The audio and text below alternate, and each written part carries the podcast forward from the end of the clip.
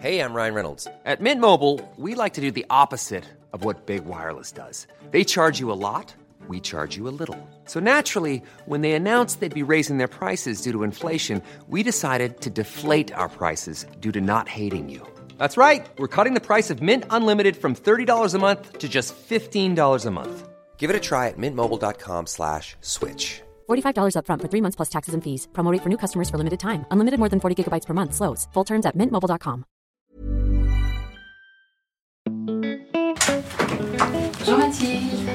en prie, installez-vous. Merci. Qu'est-ce qui vous amène aujourd'hui? Je viens vous voir aujourd'hui parce que... euh, Mais aujourd'hui, je voudrais vous parler de mon fils, qui a euh, une façon de fonctionner un petit peu particulière. comment ça se passe pour vous? Eh ben, comme pour tout le monde, c'est compliqué. Pire que compliqué. Je me pose un peu des questions sur euh, la façon euh, d'éduquer euh, ma fille. Bienvenue dans mon cabinet. Je suis Mathilde Bouichou, psychologue clinicienne, psychothérapeute de couple et d'ICV. J'accompagne des femmes, des hommes, des futurs parents dans ce voyage joyeux, mais parfois délicat, difficile de la parentalité. Les parents parfaits n'existent pas. La parentalité est une découverte de l'autre, mais surtout de soi. Une occasion de se confronter à ses propres forces, mais aussi à ses limites et à ses freins. Car les enfants ont avant tout besoin de parents humains. C'est sur ce chemin que je tente de vous accompagner. Parler, c'est pas naturel, c'est aussi acquis, c'est aussi construit. Et comme tout, en fait, on prend des habitudes. L'intime est politique, en fait. On se dit, bah tiens, j'essaye de faire ça dans mon petit cercle, mais quel est l'impact? Dans la première partie de ce nouvel épisode de parentalité, sur dégenrer le langage dans l'éducation, je reçois dans mon cabinet Carole. Elle évoque avec nous sa réflexion par rapport à cette question, les raisons qui l'ont amenée à modifier ses formulations, son langage avec ses enfants et les difficultés qu'elle a pu rencontrer. Pour y voir plus clair et pour l'aider à avancer dans son parcours, nous accueillerons également Aline Laurent Maillard, journaliste. Elle étudie l'évolution de la sexualité, de l'amour et de la famille. Elle est aussi l'autrice des podcasts Free From Desire et Bienvenue bébé, produits et réalisés par Paradiso Media. Aline s'installera avec nous pour répondre à toutes les questions que Carole se pose. Bonjour Carole. Bonjour Mathilde. Qu'est-ce qui vous amène aujourd'hui Carole? Bah, c'est la thématique euh, proposée. En fait, c'est quelque chose qui m'intéresse beaucoup euh, d'un point de vue euh, personnel, mais aussi militant et professionnel. C'est vraiment une envie d'en parler, d'échanger, de partager et de me nourrir en fait des, des expériences des autres personnes pour essayer aussi de moi de, de continuer à, à cheminer sur cette question qui parfois peut paraître anecdotique et qui l'est pas du tout pour moi. À quel moment elle est apparue cette question pour vous? C'est tôt en fait. Euh, je sais pas si je l'avais conscientisé comme ça, mais euh, petite déjà, je me rendais compte que j'ai constaté qu'on avait une langue qui était quand même très genrée, très binaire, qui induisait fortement des choses et qui ont eu, je pense, un impact aussi sur mes choix de vie, sur mes comportements, sur euh, sur la manière aussi dont on me voyait. Euh, donc euh, je pense que c'est assez ancien, mais que au fur et à mesure de mon expérience de vie, je l'ai euh, conscientisé davantage et en ayant des enfants, du coup, elle m'est apparue euh, encore plus euh, importante parce que j'ai vraiment ce souhait que mes enfants subissent pas en fait les ou moins les, conséquences de ce langage en fait. Est-ce que vous auriez un exemple, Carole, justement, de l'impact du langage genré sur euh, voilà, ce que vous venez d'évoquer, sur un choix ou sur un trait de caractère ou je ne sais pas Bah, je pense par exemple à hum, mon attrait pour la musique quand j'étais petite. euh, du coup, je voulais faire de la batterie. Il se trouve qu'une personne qui fait de la batterie, bah, on appelle ça un batteur ou une batteuse. Mais en fait, une batteuse, ça faisait plutôt penser à une moissonneuse batteuse. Donc en fait, euh, il y a plein de mots comme ça dans la langue en fait qui sont euh, extrêmement où, où le sens va être différent en fonction de s'il est genré au masculin ou au féminin. Et donc, je sais que j'ai eu du mal à dire que je voulais faire de la batterie. Et en fait, en réfléchissant après, je me suis dit que c'était aussi lié à ça. Bon, finalement, j'en ai fait, mais euh, souvent on disait batteur en fait, on disait pas batteuse. Et du coup, aujourd'hui, vous avez combien d'enfants? J'ai deux enfants, donc euh, qui vont bientôt avoir 3 ans et 7 ans. Donc ces questions se sont euh, réactivées au moment où vous êtes devenue mère? Oui, parce que du coup, je me suis dit que c'était l'occasion de faire euh, encore plus euh, attention au- au- à la manière dont, dont- dont j'allais leur parler et leur présenter les choses, puisque euh, le langage, pour moi, c'est ce qui fait exister le monde, en fait. C'est ce qui décrit les choses, donc finalement, c'est ce qui va activer notre rapport au monde et notre imaginaire. Qu'est-ce que vous avez essayé de mettre en place peut-être en premier? En premier, c'est vraiment le- le- l'envie de, de citer chaque activité, rôle, métier, en fait, euh, en utilisant et le masculin et le féminin. Par exemple, dire pompier, pompière, euh, ou, euh, ou animateur, animatrice, euh, ce, genre, de choses vraiment pour pouvoir faire exister ça et puis dans la mesure du possible aussi utiliser le langage épicène quand c'est possible. Par exemple l'équipe d'animation, si je reviens sur la question des animes où je dis les animes, mais voilà, montrer que le champ des possibles est ouvert. Est-ce que vous avez, alors peut-être c'est quelque chose que vous observez davantage chez votre aîné, mais voilà, l'impression que cette ouverture et le fait de dégenrer ou d'avoir des formulations qui soient plus ouvertes, plus neutres, est-ce que vous voyez déjà un impact sur vos enfants? Sur le langage, je le vois, puisque du coup, c'est des termes que la grande surtout va utiliser, mais même aussi la petite. Et pas encore forcément sur, sur ses comportements. Moi, j'ai l'impression qu'on n'interdit rien, que du coup, elle est assez libre de ses choix. Mais euh, je me dis que j'en ferai peut-être les effets plus tard. Là, ce que je vois concrètement, c'est que par exemple, elle va euh, éventuellement me reprendre si, euh, je sais pas, je dis, j'en sais rien, on dit bonjour au conducteur de bus, elle va me dire, ou la conductrice. Par exemple, ce genre de choses. Mais je sais pas encore l'impact que ça va avoir sur, sur ses, ses, choix et ses comportements, mais j'espère vraiment que ça en aura un hmm. dans le sens de la liberté.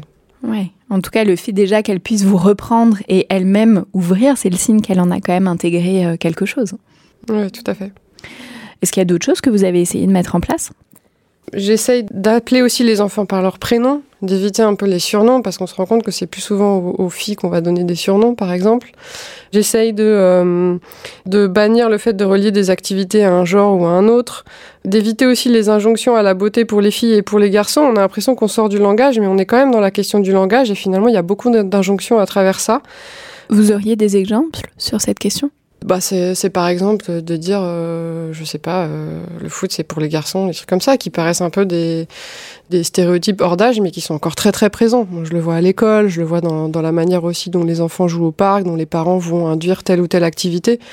Et des fois, je vais même un peu à l'encontre de ça, parce qu'en fait, je me rends compte que le fait qu'on soit dans une euh, société qui, qui va très, très tôt mettre en place une socialisation genrée, en fait, séparer les filles et les garçons, même créer une hiérarchie, je me dis que des fois, c'est intéressant d'avoir aussi une approche un peu différentialiste aussi, mais dans l'autre sens.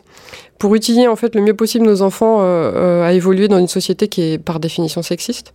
Et euh, par exemple apprendre aux garçons à davantage écouter, davantage être dans l'empathie, davantage prendre en compte le fait qu'on va dire non, d'exprimer les émotions par exemple ne pas prendre tout l'espace. Et puis aux filles, aller plus dans euh, quelque chose qui va les, euh, les mettre en confiance, euh, les aider à verbaliser les choses, à dire non, à prendre des risques, à valoriser un peu leur, leur courage, leur force. Peut-être des fois je le fais un peu trop, mais là je le vois très bien en fait que du côté de... Donc j'ai deux filles, il y a beaucoup d'injonctions. Je le vois à la crèche par exemple tout de suite, dès qu'elle va être en robe ou en rose, on lui dire ah t'es très jolie. Et maintenant elle me le renvoie. Hier encore ma petite elle me dit je suis jolie aujourd'hui. Et du coup ouais, moi chaque fois je dis t'es jolie mais t'es forte. du coup elle se dit Hein. Mais l'idée, voilà, c'est du, du, pas de lui dire que c'est cette seule voie qui est pour elle euh, de l'esthétique, de l'attente qu'on a sur cette injonction qui est vraiment euh, liée au paraître. Donc euh, j'essaye vraiment de contrebalancer toujours un peu ça, quitte à aller un peu dans l'excès. Euh, ce qui peut parfois m'être reproché, oui, ben, faire des filles, des garçons, des garçons, des filles. Non, c'est pas ça en fait. L'idée, c'est vraiment de d'ouvrir encore ce champ des possibles, d'arrêter sur des injonctions très genrées. Et si je suis la seule à faire ça, à aller à, l'encontre de ce qui se fait dans la société, je pense que j'ai pas tant de poids que ça. Donc, euh, Qui vous fait ce genre de remarques? Dans des cercles amicaux. Ça peut être euh, aussi dans le cadre de mon travail puisque je trouve que je suis aussi formatrice animatrice sur les questions de genre et de lutte contre le sexisme. Donc voilà, le cheminement, euh, l'expérience de vie que dont je vous parlais tout à l'heure, ça m'a amené aussi aujourd'hui à exercer ce métier. Donc pour répondre à la question qu'est-ce que vous faites concrètement, j'ai aussi fait le choix de faire ce métier. Et c'est une question que j'aborde en fait euh, dans euh, des formations en direction d'agents, agents de la fonction publique ou de par exemple là j'étais avec une équipe de périscolaire donc on a abordé cette question du langage. Et j'ai eu ce retour de dire mais attention là est-ce qu'on va pas dans l'excès? Donc j'explique un peu que je pense pas que c'est un excès, j'essaye de, de rééquilibrer un petit peu les choses et d'emmener des gens avec moi pour le faire. Comment votre euh, entourage, votre partenaire, euh, est-ce qu'il y a eu une adhésion ou est-ce qu'au contraire ça a été source de, difficultés? Je dirais que c'est une adhésion dans le sens où c'est pas forcément euh, quelque chose que je suis allée crier sur tous les toits ou en tout cas je me suis dit il faut faire comme ça. J'ai décidé moi de faire attention à mon langage, donc je le fais. donc, et je constate qu'en fait que cette démarche, elle peut avoir un impact sur euh, la façon ensuite dont les gens nomment les choses. C'est-à-dire que j'ai pas dit aux gens euh, j'aimerais que tu fasses ça, euh, j'aimerais que tu dises chaque métier comme ça, donc à mon conjoint ou à l'entourage proche. Par contre, je le fais. Moi, je le fais, je m'en suis fait. En tout cas, j'essaye de le faire, hein, parce que des fois, forcément, c'est tellement ancré que euh, on n'y arrive pas tout le temps. Et je me rends compte que euh, que bah ouais, ça a un impact et que du coup, au fur et à mesure, ça peut changer un peu, puis ça peut créer des discussions aussi. Je ne demande pas explicitement, mais moi, je l'utilise à l'écrit comme à l'oral, parce que j'ai décidé en fait d'accorder un peu ces valeurs égalitaires et féministes à ma, façon de, de m'exprimer, sans forcer les gens, parce que autour de moi, on sait bien que les luttes féministes, ça prend de la place, énormément de place dans ma vie. J'ai pas forcément envie d'en rajouter une couche, parce que je sais que c'est pas toujours forcément évident pour tout le monde euh, autour de moi. Et je me dis, voilà, chaque personne chemine différemment, je respecte ça, c'est mon choix de faire comme ça, et si je peux emmener des gens, tant mieux, et sinon, tant pis, je continue. Mm. Avec votre conjoint, c'est quelque chose euh, sur lequel vous étiez mis d'accord, sur lequel vous aviez réfléchi ensemble, partagé? Je vous dis pas forcément plus que ça parce qu'il me connaît, on se connaît, donc il savait que j'allais aller dans cette direction et je vois qu'il le fait lui aussi. Donc euh, voilà, on l'a pas formalisé, mais on voit que ça fonctionne. Voilà. Mm. Oui, donc il est plutôt soutenant dans cette démarche. Il vous accompagne ou en tout cas, il, suit le mouvement. oui, voilà, il suit le mouvement. C'est parce que je pense que ça le fait réfléchir aussi ces questions-là. Des fois, on en parle aussi. On a des, des, des, discussions euh, de temps en temps avec des amis proches ou même en famille sur la question de, du langage, etc. Donc, euh, je vois bien qu'il chemine aussi sur cette question-là, mais comme toute la société, hein. et comme moi aussi je le fais. Est-ce que, Carole, vous parliez de la crèche tout à l'heure, est-ce que vous avez vu des différences sur ces questions entre la crèche et l'école, puisque votre aîné euh, a 7 ans? Oui, il y a quand même une, attention euh, à l'école euh, en fonction des, des instituts, en fonction des directions. Euh, et puis c'est quelque chose qui est quand même ancré dans le code de l'éducation. Donc il y a une envie de travailler sur ces questions-là. Mais après, c'est comme toujours, ça dépend des personnes, ça dépend des problématiques qu'on peut rencontrer dans l'école. Moi, c'est une école qui est assez récente, dans une zone d'éducation prioritaire, avec aussi des fois une hiérarchie des besoins et des choses à mettre en place. Donc je me dis, voilà, ça se fera aussi au fur et à mesure. Je vois bien qu'il y a, il y a aussi des problématiques euh, genrées, euh, que ce soit dans la cour, euh, que ce soit dans la façon dont on s'adresse à nos enfants.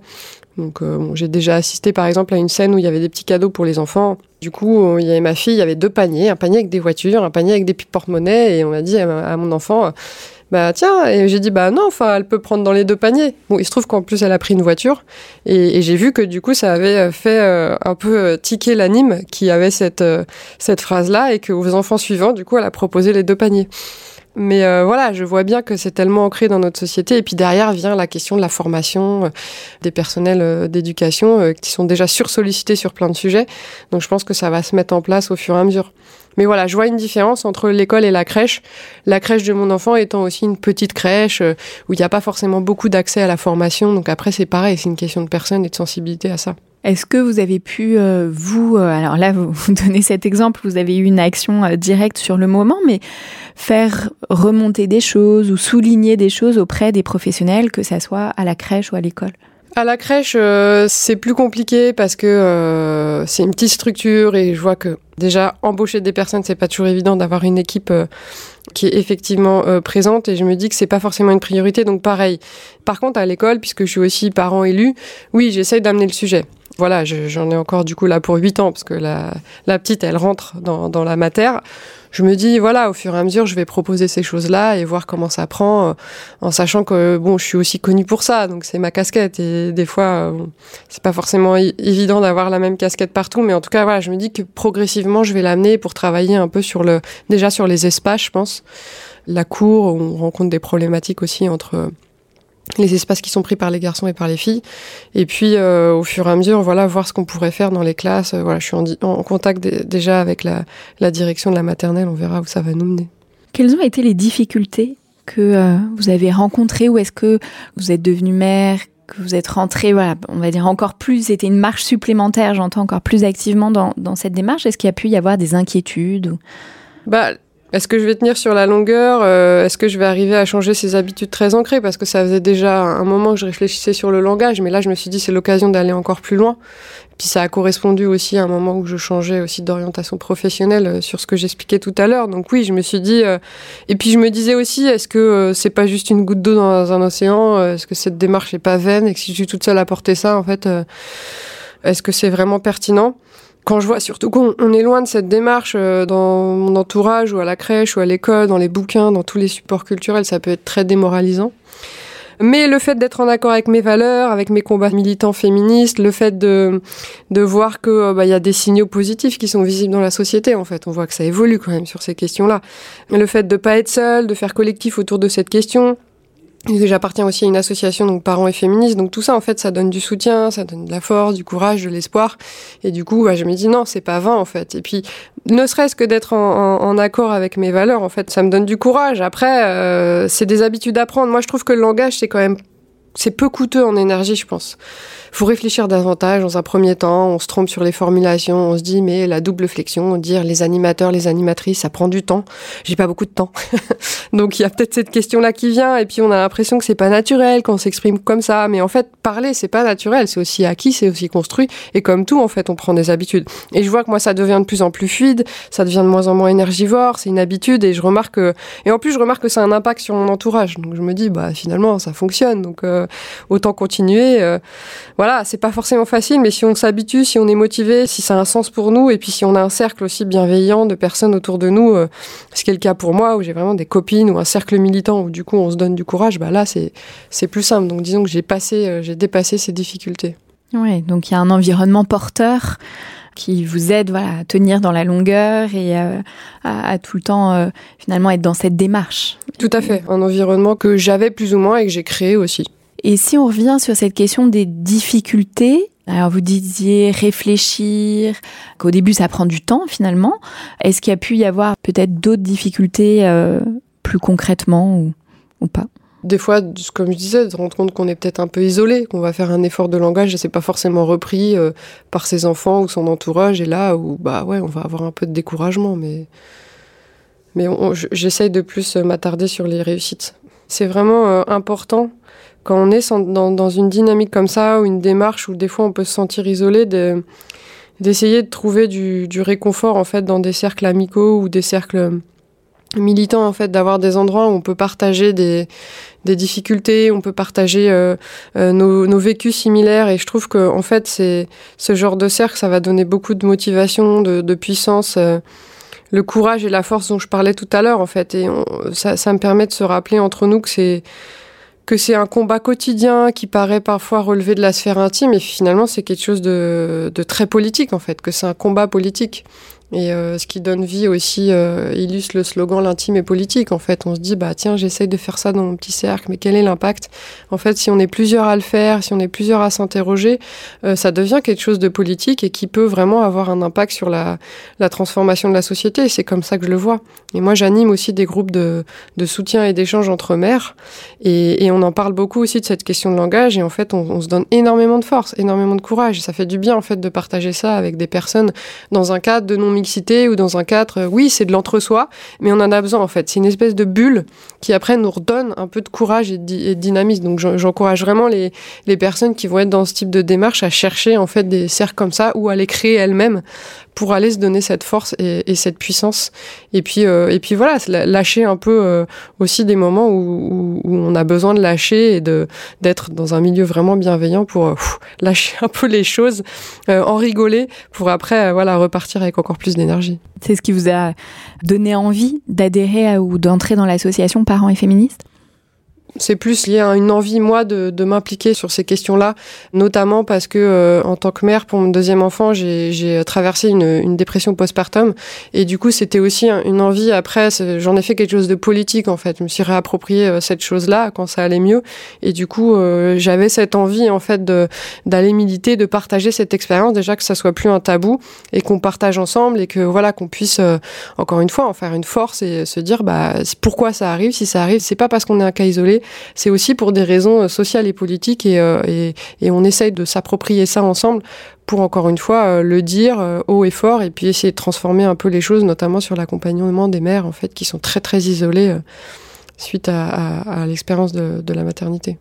Alors, on a déjà reçu dans Parentalité Claire Tran, Amandine Ancevich, voilà, qui sont venus euh, témoigner, apporter leur expertise. Mais peut-être, est-ce que vous pouvez nous redire quelques mots sur l'association et ce qu'elle propose? Oui, donc l'association Parents et Féministes, elle existe depuis 2019.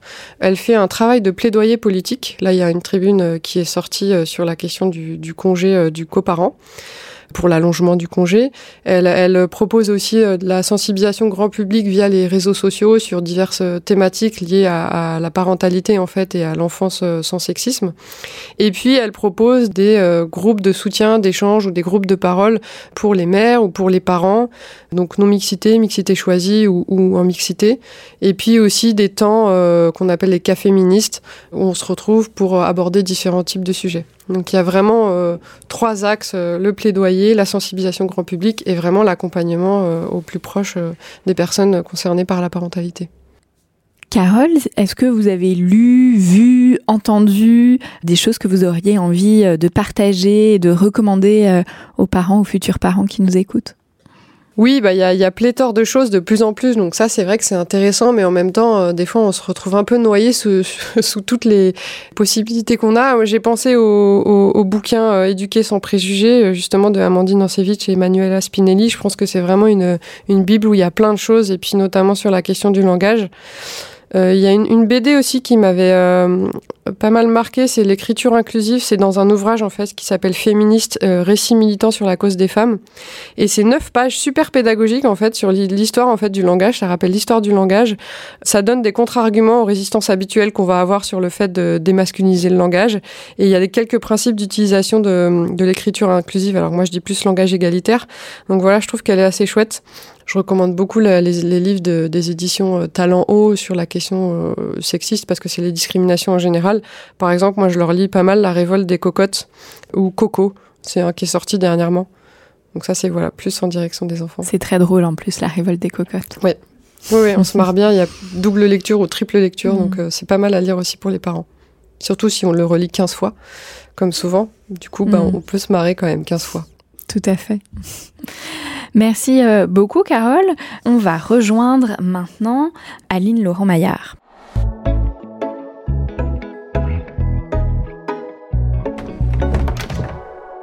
Bonjour Aline. Bonjour. Donc tu es journaliste, autrice de deux livres, Libérée de la masculinité et le genre expliqué à ceux qui sont perdus. À celles et ceux qui sont perdus. À celles et ceux qui hein sont perdus. On arrive direct dans la thématique. tu es également l'autrice de deux podcasts, Free From Desire, dans lequel tu parles d'asexualité et questionnes notre vision de l'intimité ainsi qu'un autre podcast, Bienvenue bébé, dans lequel là tu questionnes l'impact des normes de genre dans l'éducation euh, des enfants et ces deux podcasts sont produits par Paradiso Media.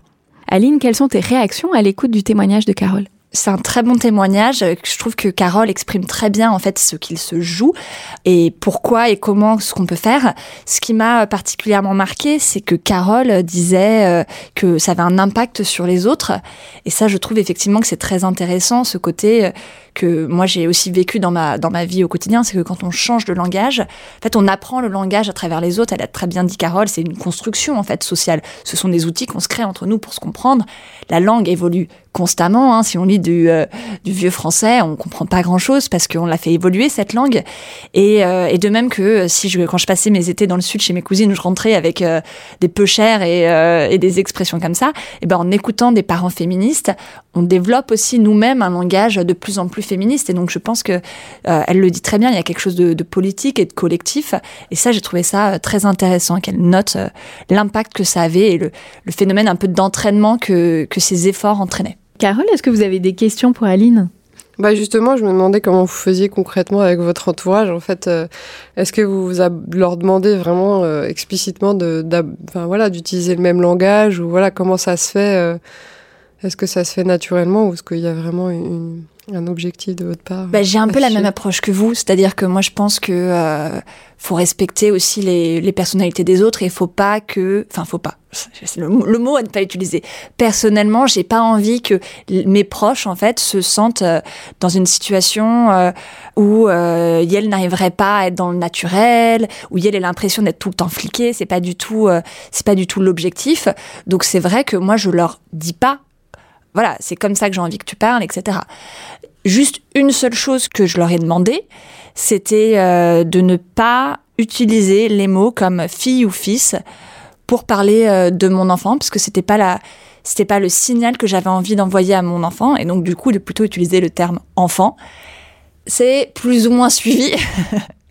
Mais encore une fois, une fois que j'ai dit ça, j'ai pas envie d'être dans cette situation de corriger constamment les, les, autres, parce que déjà, ça créerait une mauvaise ambiance, que j'ai pas envie d'être dans cette situation de me positionner en supérieur, en personne supérieure, et donc du coup de passer mon temps à dire, tu fais mal les choses, tu n'as rien compris à la vie, moi je sais mieux que toi.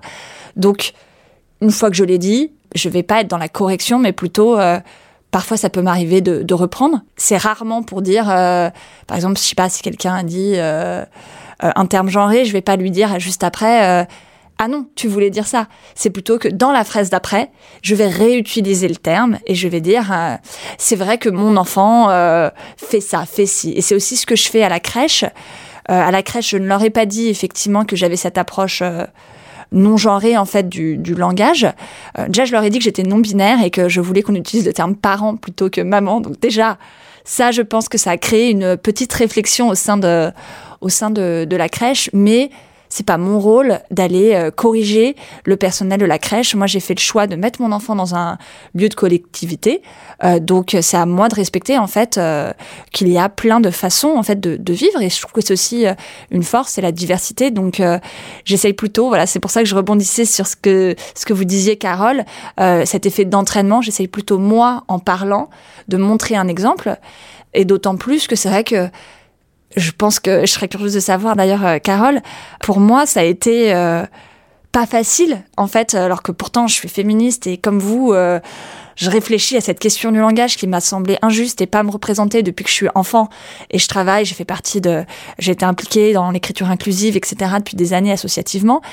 Et quand je me suis retrouvée avec mon enfant, j'ai voulu passer à la vitesse supérieure dans le langage et je me suis retrouvée avec 20 000 questions. Par exemple, c'est tout bête, mais quand j'ai essayé d'apprendre à mon enfant euh, à, quel moment on pouvait traverser. Et en fait, on, parle tout le temps du bonhomme, le petit bonhomme vert. Et j'étais là, genre, qu'est-ce que je peux dire La personne, le personnage, la figurine.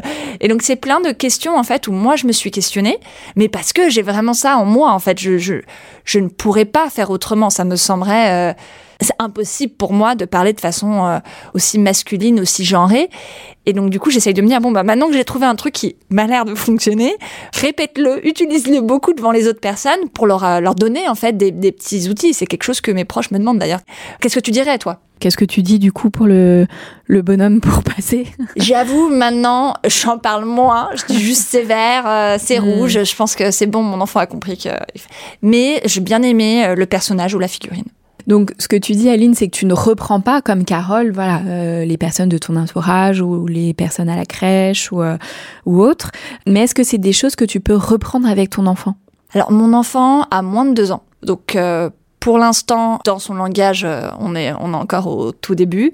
C'est délicat parce que, en fait, je me demande on, y reviendra plus tard, mais moi, mon objectif, c'est bien sûr de montrer euh, le féminin quand, euh, quand le féminin doit être montré, d'empêcher que ça soit tout le temps le masculin et qu'on invisibilise euh, les femmes, mais c'est surtout d'enlever l'attention au genre. Et du coup, parfois, j'ai peur que, en me reprenant, par exemple, ça m'arrive hyper souvent de dire le masculin générique, de dire il. Euh, j'essaye de. Tout à l'heure, euh, Carole, vous parliez de la double flexion, c'est-à-dire le fait de mettre le féminin et le masculin. J'essaye de le faire, mais il y a encore plein de moments où ça m'échappe. Et effectivement, euh, le fameux exemple des pompiers, mais c'est vrai, tout d'un coup, je vais dire, je sais pas, les pompiers. Et tout d'un coup, je fais, oh, c'est pas possible. Je sais, toutes les féministes disent, donnent l'exemple des pompiers. Il faut dire le camion de pompiers est pompière. Et, et, voilà, une nanoseconde. Et je me demande, en fait, je me dis, est-ce que je corrige? Parce que du coup, j'attire l'attention sur mon enfant, sur le fait que là, là c'était du masculin générique et qu'il faut se corriger. Est-ce que c'est une bonne attention que je mets ou est-ce qu'il vaut mieux me dire bon bah la prochaine fois tu feras mieux et pas lui dire en fait, pas lui signaler que je suis constamment en, en questionnement et que la façon de faire, euh, enfin voilà, je je me pose oui, plein en de questions. Tout cas, le fait de se reprendre, ça souligne une attention et quel message finalement cette attention envoie à l'enfant. Et alors ça, j'ai pas de réponse. Je, je suis preneuse, Carole, sur, sur votre avis. Est-ce que c'est bien de lui montrer qu'on essaye de s'améliorer ou est-ce que ça met trop en avant le fait que euh, ça attire son attention sur le fait que la façon de faire avant était négative et du coup d'entraîner son attention sur la façon de faire d'avant? Je sais pas. Je suis en galère aussi, moi, avec le, le camion de pompier, euh, le bonhomme. Pareil, j'essaye de changer le langage, où je pense aussi, euh, quand j'ai trottoir, c'est pour les piétons et les piétonnes, enfin voilà, d'essayer. Et puis du coup, je me dis, oui, effectivement, je focalise là-dessus. Est-ce que c'est important? Est-ce que c'est le message? Mais en même temps, moi, c'est important pour moi. Donc, euh, des fois, pareil, je laisse, je dis, bon, allez, la prochaine fois, je dirai le camion de pompière. Et puis voilà, je me dis ça, on verra la prochaine fois. Et puis, je me dis, c'est inventé en fait. Finalement, le langage, c'est quelque chose qui s'invente tout le temps. Donc je me dis, bon, j'invente, je teste, on verra bien. Comme le pronom IEL, j'entendais que vous l'utilisiez pas mal. Moi, j'essaye aussi, mais je, je, sens que c'est encore pas forcément évident. Et puis des fois, euh, je l'utilise beaucoup avec mes enfants, mais du coup, elles entendent elle et pas IEL. Du coup, euh, bon, j'ai commencé à l'expliquer à ma grande, mais doucement. On verra après si elle l'utilise. Puis ça dépend si c'est repris aussi par l'éducation, euh, par, l'institution euh, scolaire, donc c'est compliqué. Le fait effectivement de pas apparaître comme experte ou comme un peu dictatrice, je veux utiliser ce langage, donc vous allez le faire aussi à son entourage. Écoute, pour moi en fait, c'est super important que mon enfant entende ça. Parce que c'est mes valeurs, parce que j'ai envie de lui inculquer ça, et je me dis, est-ce que toi tu serais d'accord pour le faire? Moi, je l'ai jamais fait encore auprès de quelqu'un, mais je me dis que si j'avais à le faire, je pense que je le dirais comme ça, plutôt que de dire, euh, J'imagine à la crèche, si un jour j'avais le, le, courage de le faire, bon, en même temps, là, elle finit la crèche dans une semaine. Donc, euh, ah, pour remarque, je vais le faire maintenant. Non, mais si par exemple, au lieu de dire, bah, je, je, veux que vous fassiez ça avec mon enfant, plutôt de dire bah c'est super important pour moi, j'ai envie de lui transmettre ça. Euh, voilà, je, je, vous ouvre un peu euh, mon cœur. Euh, est-ce que vous seriez d'accord pour faire ça? Bah, Je me dis des fois en fait de baser un peu sur euh, plutôt sur du vécu, du, du, ressenti, de l'envie personnelle qui du coup ne peut pas être débattu. Ça peut être aussi peut-être un, un, angle. Et puis les personnes après elles font ce qu'elles veulent, mais au moins d'essayer cet angle-là. Oui, et puis il y a une forme qui est moins injonctive et qui du coup impose moins. Et puis je pense que c'est très important aussi d'humaniser. Chaque personne, alors surtout dans le domaine de la petite enfance, évidemment, c'est pratiquement que des femmes, donc pratiquement que des personnes qui ont vécu du sexisme. Même si on n'a pas toutes le même rapport avec les injonctions de genre, il y a des personnes qui étaient plus à l'aise avec la, la case de petite fille et qui du coup l'ont mieux vécu. On a toutes vécu, je pense, des moments de, de frustration. Et donc jouer sur ça, ça, leur, ça permet aussi de créer l'empathie et de rappeler quelque chose chez ces personnes avant la naissance de mon enfant, j'ai fait pas mal de pédagogie. Alors, je pense que comme Carole, j'ai beaucoup de privilèges dessus parce qu'on travaille dessus. Donc moi, je suis journaliste sur le genre depuis depuis 30 ans. Je suis féministe euh, depuis que je pense que j'étais en primaire. Je sais pas d'où j'avais sorti ce mot, mais j'avais décidé que Simone de Beauvoir était la meilleure personne au monde. Pourquoi un enfant de, de, des années 90 pensait ça? Je ne sais pas. Effectivement, ma famille était préparée. En fait, je leur ai pas dit euh, du jour au lendemain, faut faire ci, faut faire ça. C'était la continuité de discussion. Euh, j'ai la chance aussi, du coup, moi, de créer le contenu dont j'ai envie. Donc maintenant que j'ai créé mon podcast, du coup, bienvenue bébé, bienvenue avec un petit point médian avant le e, hein, c'est le petit twist euh, sur le sur le langage. Ça a aussi permis en fait de, de fournir le, contenu dont j'avais besoin pour informer les gens. Et c'est drôle parce que dans la crèche, donc euh, mon enfant change de crèche à, la rentrée et euh, et là euh, le personnel, la directrice et je sais pas comment on appelle ça, la co-directrice ou la, la numéro 2, je ne sais pas. L'adjointe. L'adjointe, tout à fait. Elles sont toutes les deux entendues le podcast par leurs filles qui sont, je pense, des très jeunes adultes. Et donc c'était très intéressant d'avoir ces, d'avoir ces discussions avec elles. Alors est-ce que ça va changer quelque chose l'année prochaine? Je dis pas que tout le monde doit être journaliste et créer du contenu, mais euh, à utiliser le contenu qui existe déjà. On a déjà parlé du livre, effectivement, euh, Éduquer sans préjugés, qui est, qui est très utile. Après, euh, notre entourage n'a pas forcément envie de lire un livre sur le sujet, mais il y a des épisodes de podcast aussi qui, qui existent, qui sont beaucoup plus... Euh... Il y a plusieurs épisodes de parentalité, voilà, par exemple, dont exactement. un avec euh, Amandine Ancevich qui a écrit voilà. ce livre. Donc ça peut aussi être une façon de, de, de préparer. Alors moi, je sais qu'hier, j'ai eu euh, la première euh, réunion, le premier rendez-vous avec la nouvelle crèche de mon enfant. Et à partir de là, on a eu effectivement une petite discussion sur le fait que euh, on parle de façon automatique sans réfléchir à ce qu'on utilise. Elle me disait, ah, ça va être compliqué. Je, oui, je sais, etc. Et donc, arrivé le moment où, où quelqu'un m'a dit, alors je vais pas utiliser le terme, mais à parler de Jo avec un terme genré. Bon, déjà, moi, ça me fait toujours bizarre quand on me le dit. Mon enfant a beau avoir, avoir deux ans, j'ai toujours ce petit moment de genre, mais de, de de qui on parle? Parce que j'ai tellement pris l'habitude en fait de parler de mon enfant de façon non genrée que euh, c'est dingue en fait de, de, voir à quelle rapidité aussi on prend des habitudes et à quel point ça change notre façon de voir notre enfant parce que moi je vois bien que euh, comme j'ai pris cette habitude de dire mon enfant je ressens à l'intérieur de moi que je vois mon enfant de façon moins genrée.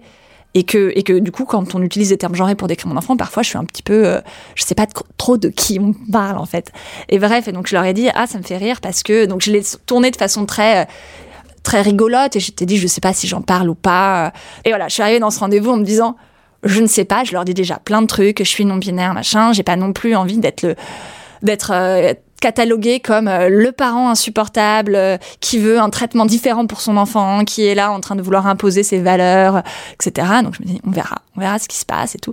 Et donc là, je me suis dit, bah il y a ce petit moment. Alors j'en ai profité avec une approche un peu, un peu rigolote. Je me dit, ça me, ça me fait toujours bizarre quand vous dites ça, parce que moi j'utilise toujours des termes non genrés pour parler de Jo. J'utilise mon enfant. Elle fait, ah d'accord, intéressant. Et puis c'est tout. Et je trouve ça bien. Moi, je me sens mieux de l'avoir dit je me sens plus raccord du coup de l'avoir dit. Est-ce que concrètement, c'est quelque chose qui euh, va euh, faire réfléchir la directrice de la crèche? Est-ce que c'est quelque chose dont elle va se rappeler? Est-ce que c'est quelque chose qu'elle a noté? J'en sais rien. Et ça sera du coup la, la surprise l'année prochaine de voir comment est-ce que comment est-ce que ça va se passer. Mais effectivement, oui, c'est j'avais en face de moi des gens qui étaient sensibles à ce sujet. Oui, c'est aller dans la continuité d'un échange, d'une conversation. Voilà, je ferais pas ça euh, à blanc comme ça avec des personnes où on n'a pas parlé de genre, où je sais qu'il n'y a pas déjà quelque chose euh, de personnel qui, qui est là, quoi. Vous dites un enfant, une enfant des fois ou pas? Parce que je me pose cette question parce que des fois, moi, je le dis, j'essaie de dire une enfant. Après, je suis là, oui, ça existe. Mais une enfant, un, le parent, la parent. Enfin, voilà, je, je m'interroge sur ces deux termes. Carole me voit surexcitée là. De... J'ai choisi dans tous mes travaux, en fait, pour l'instant, et c'est quelque chose que je questionne à chaque fois, de dire un enfant parce que dire un enfant me permet d'avoir un terme qui est neutre. Et si je dis une enfant, tout d'un coup, j'ai plus aucun terme en fait, parce que euh, par exemple pour les adultes, on peut dire une personne. Parler de une personne pour un enfant, ça fait un petit peu bizarre. Donc effectivement, j'ai choisi pour l'instant de dire euh, un enfant, mais c'est pas anodin en fait. Eliane Viennot, une chercheuse en linguistique qui a vraiment montré que le langage français était sexiste euh, volontairement en fait, que des personnes ont transformé la langue française pour la rendre plus masculine et plus sexiste. Et euh, quand je l'ai interviewée pour, euh, pour mon podcast, elle me disait effectivement voilà, mais voyez, vous utilisez le masculin générique pour parler des enfants. Je dis oui, mais en fait, on n'a pas de terme neutre. Et pour moi, la priorité, c'était d'avoir un terme neutre plutôt que de mettre en avant le genre, parce qu'en fait, le genre pour les enfants, si je veux spécifier le genre, eh ben, j'ai une fille et j'ai un garçon. Mais tout ça, je sais très bien que du coup, quand je passe mon temps à parler de mon enfant, eh ben, je me dis, c'est un terme du coup masculin. Donc après, j'utilise il pour parler dans les, dans les suites des phrases. Euh, J'essaye le plus possible d'utiliser son prénom, puisque c'est un prénom donc j'ai choisi neutre, donc Jo. Donc ça fait des phrases un peu bizarres parfois. Hein. Ça fait Jo. J'utilise Jo cinq fois dans une phrase. Du coup, ça m'évite de faire mon enfant, puis après de faire il, parce que bah, à chaque fois que j'utilise il, ça amène quand même du masculin dans la tête des gens. Et je suis sûre que euh, une partie des personnes qui ont écouté mon podcast se sont inconsciemment dit cet enfant est un garçon, parce que j'utilise le il qui va avec mon enfant. Je suis pas totalement satisfaite avec cette solution mais celle qui m'a semblé le mieux correspondre à, à ce que j'essayais de, de faire passer par mon langage. Je pense que vous en parliez déjà avant Carole, je pense que le langage est une construction, et donc c'est à nous de décider aussi collectivement, et enfin décider, je, veux dire, je pense que ça se fait sans, sans trop de discussion, mais peut-être que effectivement dans, dans, je sais pas, dans cinq ans, ça sera convenu que un enfant est un terme euh, est un terme neutre. On pourrait se dire, bah, à chaque fois qu'on dit un enfant, on dit yel après. Pourquoi pas C'est tout ça sont des constructions. C'est un jeu qu'on crée notamment entre parents euh, entre parents féministes. Et puis euh, nous, on est en train de bricoler des trucs. Et puis après, par effet de mimétisme, des parents moins féministes se les approprient. Et puis après, progressivement, ça peut devenir des normes. Alors, est-ce que c'est la bonne façon de faire? Je sais pas. J'en ai pas vu vraiment d'autres qui permettaient de créer du neutre chez les chez les enfants pour l'instant. Merci euh, beaucoup Carole d'être venue euh, partager avec nous euh, toutes vos réflexions, votre cheminement sur cette question du langage et de comment le dégenrer. Merci Aline Laurent Maillard. On se retrouve la semaine prochaine pour la deuxième partie de cet épisode et nous répondrons à cette question. En tout cas, nous, nous essayerons d'y répondre comment dégenrer son langage. Merci de nous avoir écoutés et à la semaine prochaine. Pour ceux qui nous écoutent, je vous rappelle que vous pouvez nous suivre sur Facebook, Instagram et nous écrire à l'adresse suivante podcastparentalité au pluriel à gmail.com. Si vous avez aimé, n'hésitez pas à liker et à noter et on se retrouve dans un prochain épisode. En attendant, mon livre Désir d'enfant aux éditions Solar est disponible dans toutes les librairies. Bonne lecture